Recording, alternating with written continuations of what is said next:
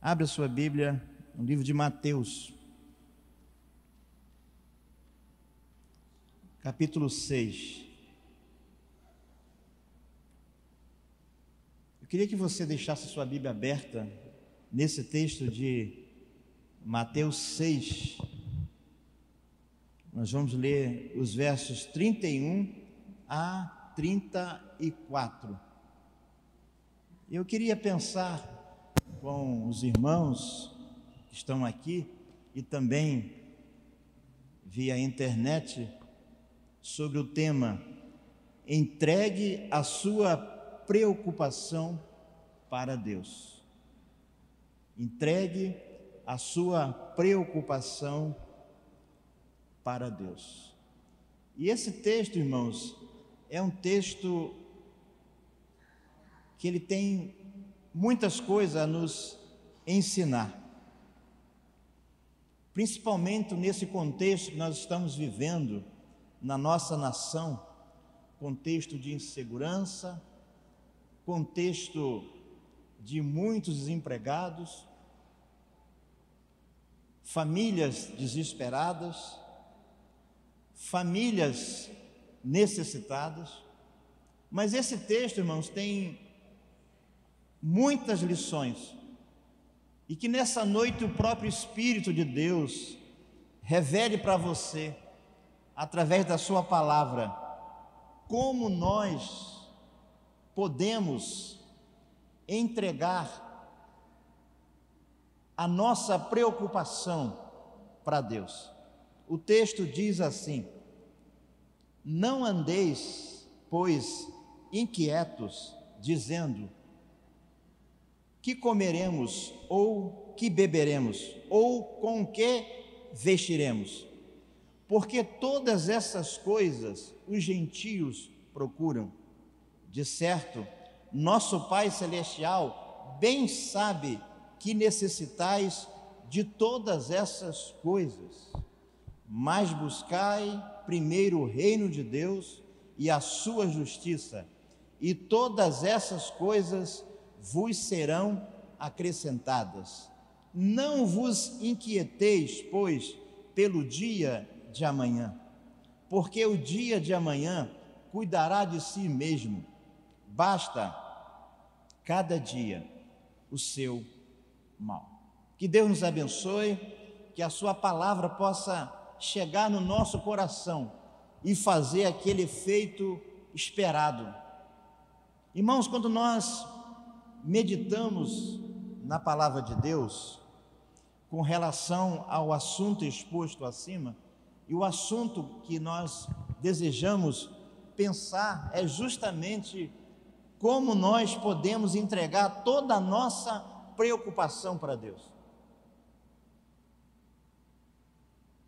Certamente, nós que temos famílias, você que tem uma esposa, você que tem um esposo, você que tem filhos, que tem netos, que tem parentes, nós estamos rodeados de situações.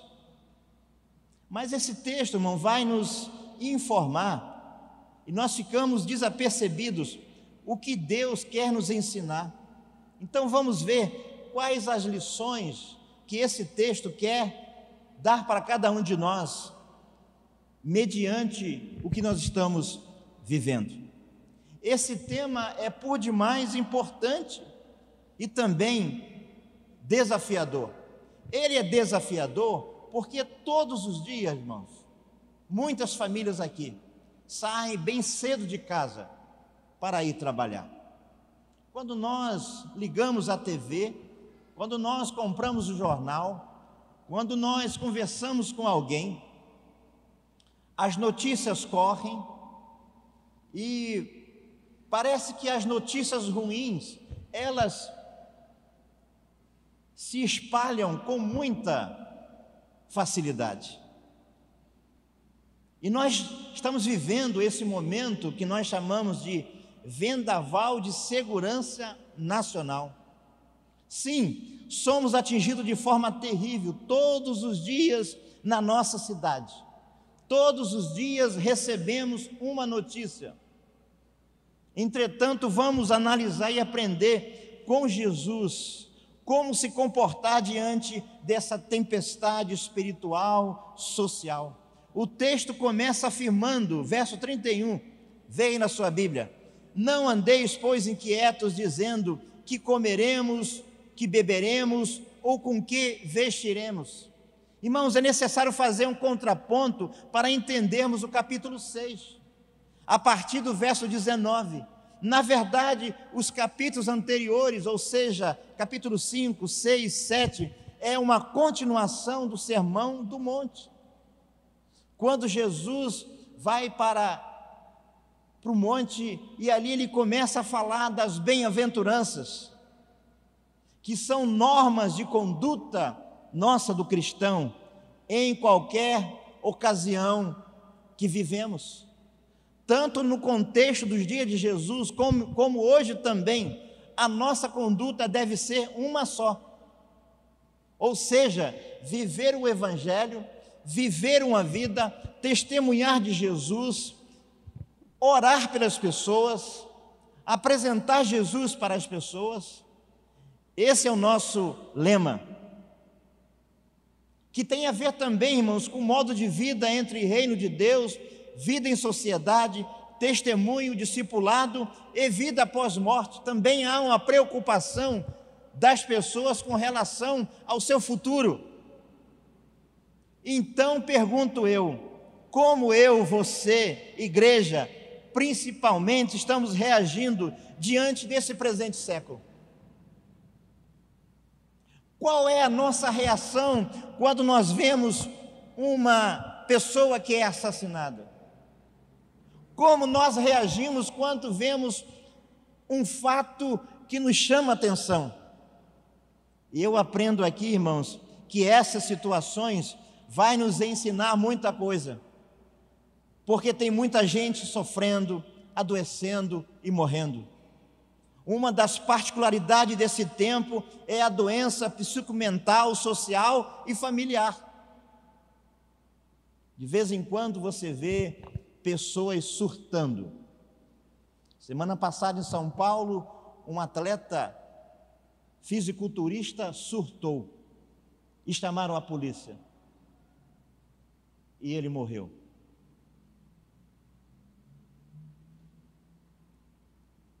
E naquele prédio causou um pânico, porque era uma pessoa normal, mas de repente foi acometido de um surto, enfrentou a polícia e morreu. Temos também, irmãos, a ansiedade, que é, segundo a língua grega, estrangulamento, mas também significa apertar o pescoço, tirar o oxigênio, sufocar. Talvez eu falo para muitas pessoas aqui nessa noite que já passou por essa situação de ansiedade, já frequentou um psiquiatra, ou está fazendo tratamento psiquiátrico, ou está fazendo terapia, que é muito importante. Por isso devemos cada dia mais nos colocar nossa esperança em Deus, naquele que fortalece, conforme Filipenses 4,13, que diz: Posso todas as coisas naquele que me fortalece. O apóstolo Paulo dá essa recomendação para os irmãos, para a igreja de Filipos. Igreja de Filipos, irmãos, uma igreja poderosa, uma igreja no quantitativo que fazia a obra de Deus. E Paulo escreve esse versículo para justamente fundamentar aquilo que ele pensava acerca das coisas de Deus. Irmãos, o texto que nós acabamos de ler sinaliza para dois grupos. Um grupo, os gentios, que não conhecem a Deus, e do outro lado, os crentes, nós, servos de Deus, que cremos no Deus Altíssimo. O Salmo 91 diz: aquele que habita no esconderijo do Altíssimo, a sombra do Onipotente descansará. Entretanto, irmãos, aprendemos que Deus, em qualquer ocasião, Ele cuida, protege, provê. essa tríade daquele que Deus deseja para cada um de nós. Irmãos, aqui está o diferencial entre gentio que vive por si e nós que confiamos no seu poder, somos chamados para fazer diferença. Qual diferença? De mostrar, na verdade, que o Deus que nós servimos nos abençoa, nos orienta. E eu pergunto para a congregação: você está disposto a isso? Está disposto a viver essa diferença? Está disposto a fazer diferença lá no seu emprego, lá na sua escola, lá na sua vizinhança? Irmão, nós temos dois personagens na Bíblia que me chama muito a atenção, que passou por essa crise de ansiedade. O primeiro dele é, é Jacó. Lá em Gênesis 32, de 3 a 9, nós temos a experiência desse homem de Deus chamado Jacó. A Bíblia diz que nos capítulos anteriores a sua mãe colocou uma maracutaia, escolheu Jacó, Isaac já estava velho, avançado em idade, e a Bíblia diz que a sua mãe, com Jacó, subornou o pai. E, aquele, e aquela situação, irmãos, trouxe, trouxe uma situação difícil na casa de Jacó, a ponto de ele não ser morto pelo seu irmão Esaú. Ele vai para uma outra cidade. Sim, irmãos, quando Jacó chega naquela cidade, ele estava só, ele não tinha cobertor, ele não tinha travesseiro, ele não tinha colchão. Jacó estava sofrendo antecipadamente diante do encontro com Esaú. A Bíblia diz, irmãos, que se passaram 20 anos. E a preocupação de Jacó era: como eu vou me encontrar com meu irmão? Pois eu enganei.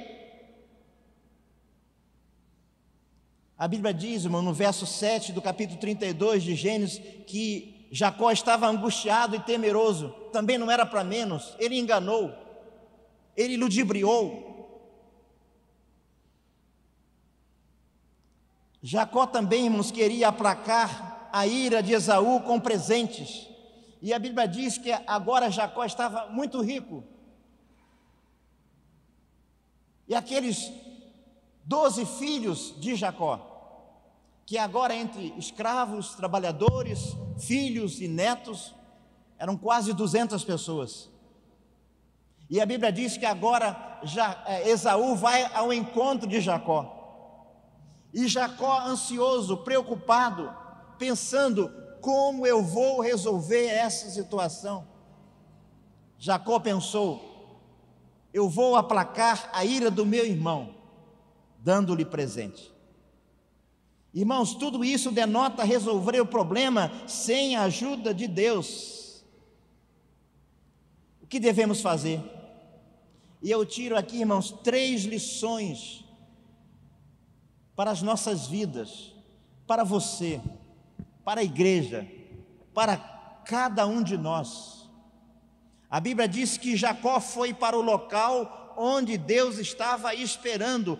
O verso 24 diz que esse é o melhor lugar. O melhor lugar, irmãos, é onde Deus está. O melhor lugar é onde Deus está presente. O melhor lugar é eu me encontrar primeiramente com Deus. Não tente resolver o problema sem Deus. Quando eu vou resolver o problema sem Deus, a coisa não vai para frente. A Bíblia diz, irmãos, que Jacó luta com o varão que representava Deus. A Bíblia diz que ele não correu do problema. Irmãos, quando nós temos uma dificuldade, quando nós temos um problema, nós precisamos enfrentar o problema, mas precisamos enfrentar o problema com Deus. E a Bíblia diz, irmãos, que Jacó ora sem cessar ele espera somente em Deus. Ele perseverou em receber a resposta de Deus. Aqui está o diferencial. O diferencial está aqui. Quando eu procuro Deus, quando eu busco Deus, quando eu oro a Deus, Deus responde a minha oração. E quando Deus responde a minha oração, eu ganho bênçãos em não abrir mão da bênção. A Bíblia diz, irmãos, que acontece uma mudança de vida, acontece uma mudança de comportamento, porque Jacó, ele enfrentou, ele foi no foco do problema. Quando ele encontra o varão de Deus, que era o próprio Deus, a Bíblia diz que Jacó teve uma transformação de vida. E foi nesse exato momento que o seu nome foi mudado. Ele agora não chama mais Jacó, ele agora se chama Israel, príncipe de Deus. Sim, irmãos, Deus deseja que você, ao exemplo de Jacó, busque a Deus, ore a Deus e espere a resposta de Deus. Mas nós temos também, irmãos, um segundo personagem que passou por uma crise emocional muito forte é o nosso profeta Elias. A Bíblia diz em 2 Reis, capítulo 19, que Elias, ele vence 400 profetas de Baal. Era um homem chamado por Deus. Era um homem que tinha responsabilidade. Era um homem que amava a Deus. Era um homem que Deus usava poderosamente. Mas nós aprendemos nesse texto de 2 Reis 19 que Deus cuida de nós em, e de todos aqueles que adoram o seu nome. Eu não sei o que você está passando nesse momento, mas uma coisa eu sei: que quando você entrega a sua preocupação, quando você entrega o seu cuidado a Deus, Deus dá a direção para você. Mas quais as lições de Elias diante desses desafios? Primeiro, perseguição por fazer a vontade de Deus. Muitas vezes, irmãos, fazer a vontade de Deus significa que vai vir perseguição. É, Elias foge para não ser morto e é cometido de uma depressão profunda. Ah, irmãos, quantas vezes nós adoecemos, quantas vezes nós entramos em depressão e precisamos da ajuda de Deus. A Bíblia diz, irmãos, que, que Elias entra em estado de isolamento físico, mental e espiritual. É acometido do mal desse século, chamado burnout, que é estafa por excesso de trabalho, que os médicos dizem colapso total, físico, emocional e social. Elias entra em colapso. Homem de Deus, busca a Deus mas Deus não abandonou. Veja só o que ele fala em 2 Reis 19, 4. Veja o relato. Ele se foi ao deserto, caminho de um dia, e veio e assentou-se debaixo de um zimbro, uma árvore local, e pediu em seu ânimo a morte, e disse: Já basta ao Senhor, toma agora a minha vida, pois não sou melhor do que os meus pais. Sim, irmãos, esse quadro denota isso. Estafa, em crise. Entretanto, Deus não abandonou Elias e não nos abandona diante desse momento que nós chamamos pós-pandemia, pós-pandemia. Você sabia? Talvez você não sabe dessa declaração que eu vou dar. Nesses meses agora, mais de 400 crianças morreram porque não foram vacinadas.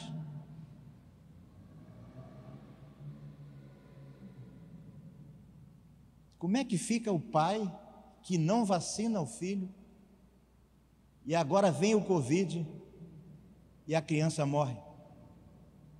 Como é que fica o pai? Como é que fica a mãe? Como é que fica o irmão? Como é que fica as pessoas os parentes. Sim, irmãos, pós-pandemia, que causou estragos na vida espiritual, social, econômica, mental, principalmente. Tem um pastor que está vindo para o Rio de Janeiro, ele quase, quase foi a, a óbito. Pastor Hugo, da primeira igreja batista em Cachoeira de Itapemirim. Quase foi a óbito. Passou quase três meses internado. De repente o irmão lembra, porque ele deu entrevista na rádio, na, na TV, nas TVs, e agora está fazendo tratamento na rede Sara. Está se recuperando ainda. Mas veja só, irmãos, como Deus é gracioso, como Deus é maravilhoso. Voltando para Elias, em seu isolamento, Elias, provocado por fazer a vontade de Deus, Deus vai trabalhar no físico, nas emoções, na vida social, espiritual de Elias. Quais? Primeiro, Deus cuida do físico de Elias. A Bíblia diz que Deus enviou pão cozido e botija de azeite. Eu chamo isso de provisão diária.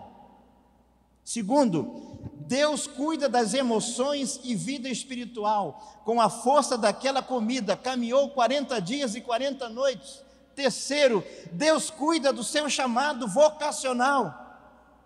E o Senhor disse para Elias: Vai, volta pelo teu caminho, para o deserto de Damasco, vem e unja Azael sobre o rei da Síria, e Jeú ungirás rei sobre Israel, e Eliseu como profeta. Isso demonstra e mostra, irmãos, como o nosso Deus, ele é maravilhoso. Como Deus cuida de cada um de nós, como ele, ele quer cuidar de você, da sua família, dos seus parentes, das pessoas mais próximas. E agora, que isto tem a ver com o texto lido? Vamos aprender? O verso 25 fala que Jesus quer nos ensinar nesse texto e aplicar em nossa jornada de fé, nesse momento que os especialistas chamam de novo normal ou pós-pandemia.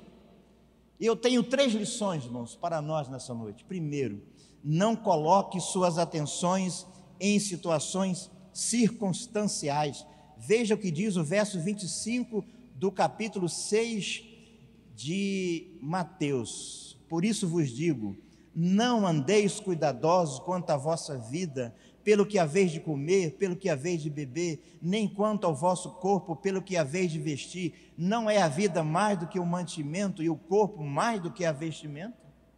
Irmãos, precisamos colocar a nossa atenção nesse Deus ele é o nosso refúgio verdadeiro, socorro bem presente na hora da angústia, diz o Salmo 46, 1. Estamos neste mundo, mas não somos deste mundo. A nossa vida não se constitui somente de bens materiais e em coisas. Querido irmão, onde está o nosso propósito de vida? Que tipo de cuidado você agora deseja para a sua eternidade?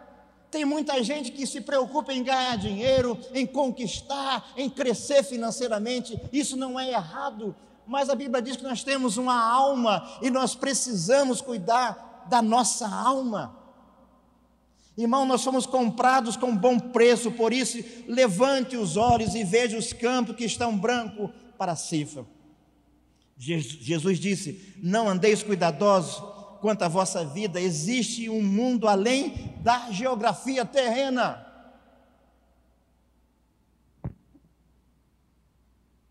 Pense na sua casa, pense na sua família, nos vizinhos, nos parentes, nos colegas de trabalho. Veja o que diz, irmãos, Filipenses 4,19. Gosto muito desse texto. O meu Deus, segundo as suas riquezas, suprirá todas as vossas necessidades em glória por Cristo Jesus. Filipenses 4,19.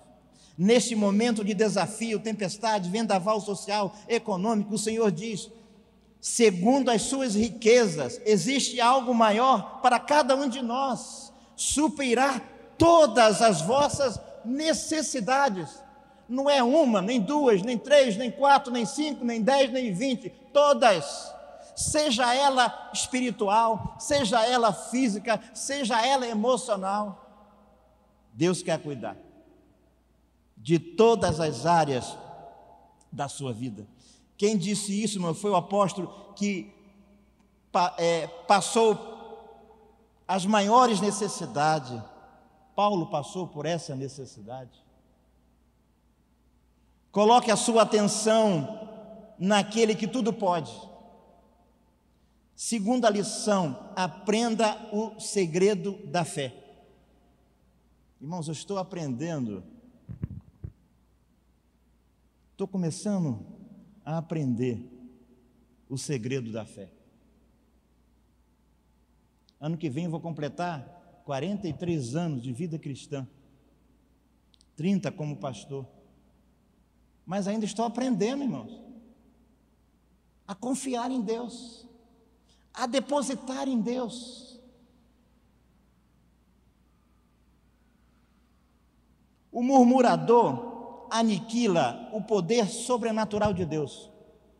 Você é uma pessoa murmuradora? Você reclama de tudo? Pense, repense. Porque o murmurador aniquila o poder sobrenatural de Deus. Deus não pode agir naquele que reclama, naquele que murmura. Precisamos nos matricular na escola do sobrenatural de Deus aprender em Deus e com Deus, a viver e guardar o que Deus tem para nós hoje. A bênção de Deus é hoje, não é para amanhã, não é para 2023, não, irmãos, é para hoje. Deus sabe das nossas necessidades mais urgentes. Precisamos esperar nos milagres que ainda hoje Ele quer fazer. Hoje mesmo Deus quer fazer um milagre na sua vida. É hoje. quando esse culto findar, o culto vai continuar. O culto não termina às sete e meia ou sete e vinte. O culto continua, irmãos. Porque o nosso Deus trabalha todos os dias. Ele não dorme. Ele se preocupa com você. Assim como ele abençoou Jacó, transformando Jacó, assim como ele abençoou Elias, assim como ele abençoou Paulo. Precisamos esperar nos milagres que Ele quer fazer hoje. Lembro-me da experiência dos quatro leprosos de 2 Reis, capítulo 7. Quando o nosso foco estiver na circunstância, não enxergaremos o sobrenatural de Deus. Vou repetir. Quando o nosso foco estiver nas circunstâncias, não enxergaremos o sobrenatural de Deus. O milagre aconteceu porque os quatro leprosos tomaram a atitude, qual foram até o arraial dos assírios e Deus fez que os inimigos fugissem. Irmãos, não tinha como vencer aquele exército, exército poderoso. Samaria estava cercado, já não tinha mais alimento, eles não podiam sair, e a Bíblia diz que Deus usou quatro leprosos. Irmão, se Deus usa quatro leprosos, o que Deus vai fazer com, com você, comigo, que servimos a Deus?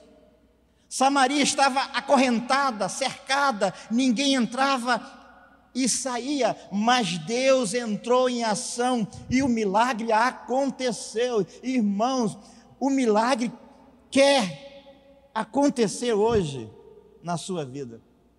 A Bíblia diz, irmãos, que quando os inimigos fugiram,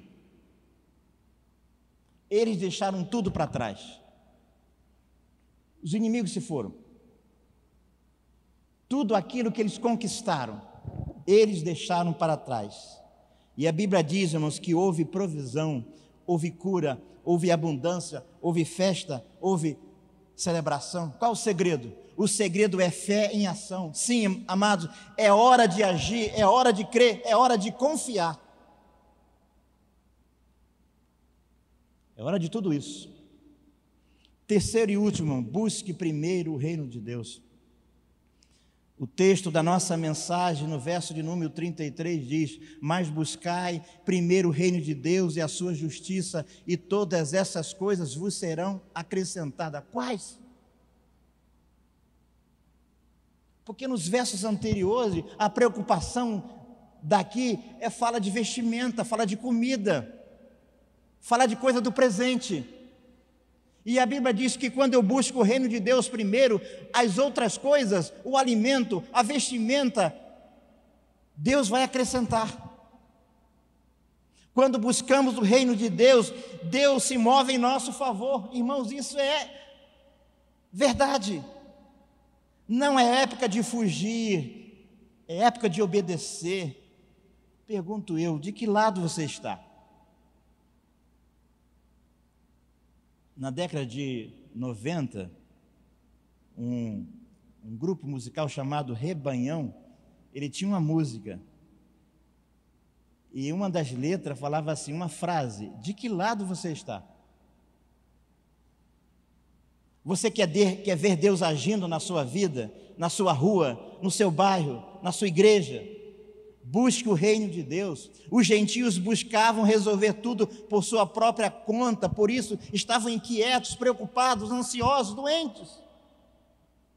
Deus não quer que você viva assim como gentio, mas muitas vezes, irmãos, nós, servos de Deus, vivemos como gentios, não cremos. Por isso que é tempo de fazer diferença, é tempo de agir.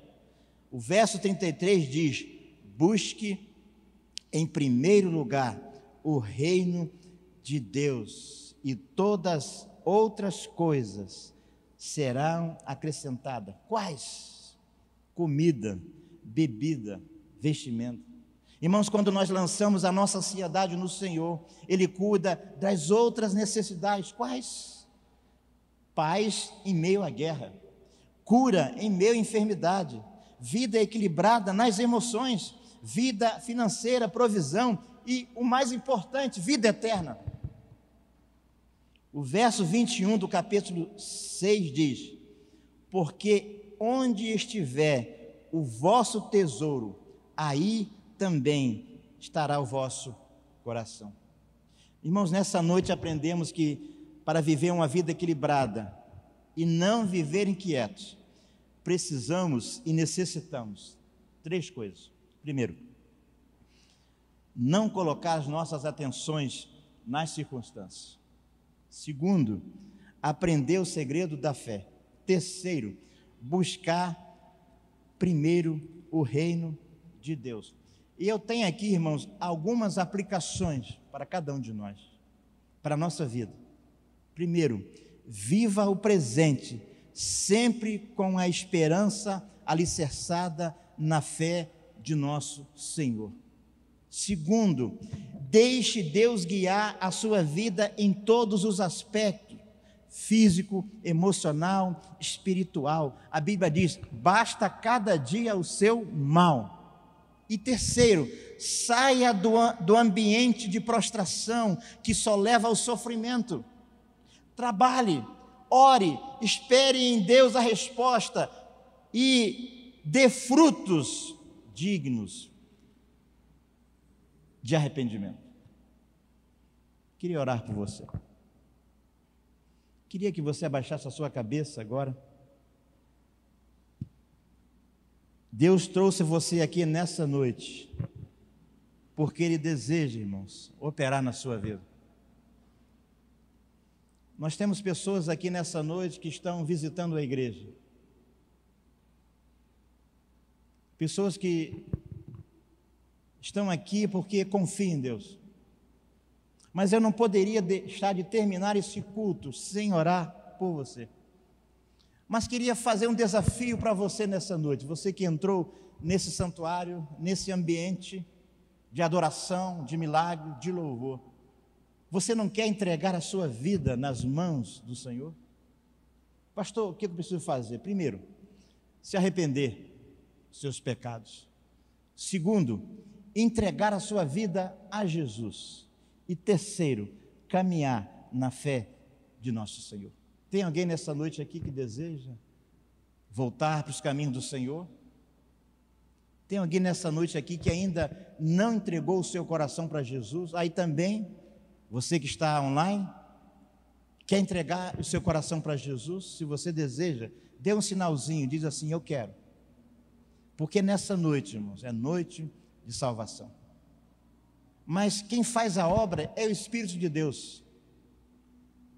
Eu, como pastor, como pregador, eu não posso deixar de avisar para você que um dia Jesus vai voltar. E se você não receber Jesus, se você não entregar o seu coração, se você não dizer sim, eu aceito Cristo, eu quero Ele na minha vida, aí não vai ter jeito para você. A mudança começa agora, é hoje. A bênção, o milagre é hoje. Você deseja? Faça o um sinalzinho com a mão, dizendo assim: Eu quero. Se você deseja, que Deus abençoe você. Vamos ficar de pé. Vamos, já estamos encerrando. Vamos ficar de pé. Vamos orar. Que Deus abençoe você. Ao retornar para sua casa, lembre que tem um Deus que quer cuidar de você. Ele não quer que você viva inquieto. Inquietação são para aqueles que não conhecem a Deus. Lutas, aflições, todos nós temos. Mas aquele que confia em Deus, tem um Deus que é maravilhoso. Pai bendito, louvado seja o teu nome. Entregamos nas tuas mãos cada um irmão, cada um visitante, cada pessoa que adentrou a esse local. Pai, quando sairmos daqui, vamos continuar cultuando ao Senhor. Por isso, Senhor, leva em paz cada um dos teus filhos, dos teus servos, nessa noite, Pai. E que esta semana seja uma semana de muitas bênçãos, de realizações, uma semana onde nós podemos ver os milagres acontecendo nas nossas vidas, Pai. Por isso, muito obrigado Obrigado porque o Senhor enviou Jesus aqui na terra para perdoar os nossos pecados, para nos salvar. Muito obrigado também porque o Senhor enviaste o Espírito Santo que nos convenceu do pecado, da justiça e do juízo. O Espírito Santo que está com a igreja, Pai. Por isso, Pai, nós te louvamos, te agradecemos. No nome do Senhor Jesus.